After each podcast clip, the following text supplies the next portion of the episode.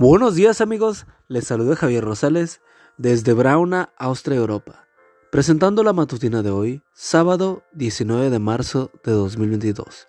La matutina de jóvenes ya por título De Pepsi a Apple. La cita bíblica nos dice, por lo tanto somos transformados de gloria en gloria en su misma imagen, por la acción del Espíritu del Señor. 2 Corintios 3:18.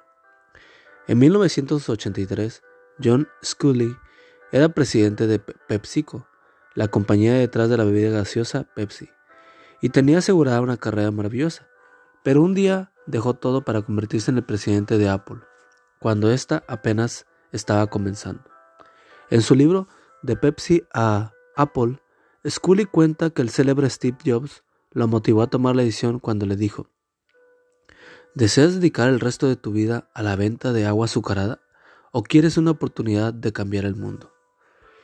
Y si hoy puedes reconocer la manzanita mordida en los teléfonos celulares, computadoras, tablets o sabrás que Jobs tenía razón. Un cambio similar ocurrió hace dos milenios en Palestina. Los discípulos eran un grupo bastante disparejo, hasta inadaptados sociales había entre ellos. Pero en poco más de tres años se convirtieron en un equipo poderoso que cambió el mundo de su época y que continúa cambiando la cultura a donde llega. ¿Qué fue lo que produjo el cambio? ¿Acaso se matricularon en un curso rápido de liderazgo?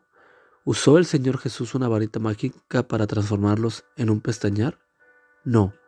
De hecho, poco después de la muerte de Cristo los apóstoles seguían siendo un grupo de hombres asustados y con diferencias personales entre ellos. Pero todo cambió el día del Pentecostés cuando se derramó sobre ellos el Espíritu Santo.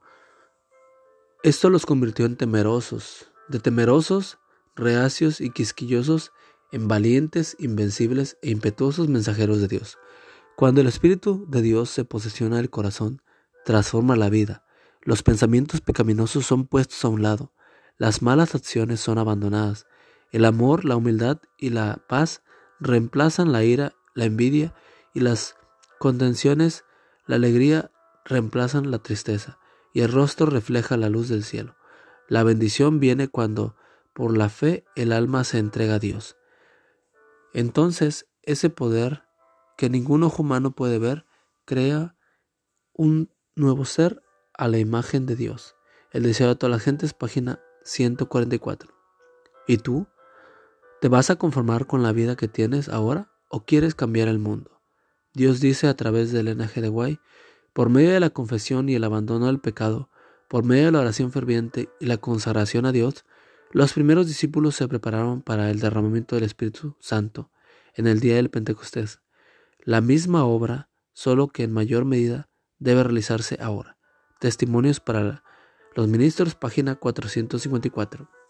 Y amigo y amiga, recuerda que Cristo viene pronto y debemos de prepararnos y debemos ayudar a otros también para que se preparen, porque recuerda que el cielo no será el mismo si tú no estás allí.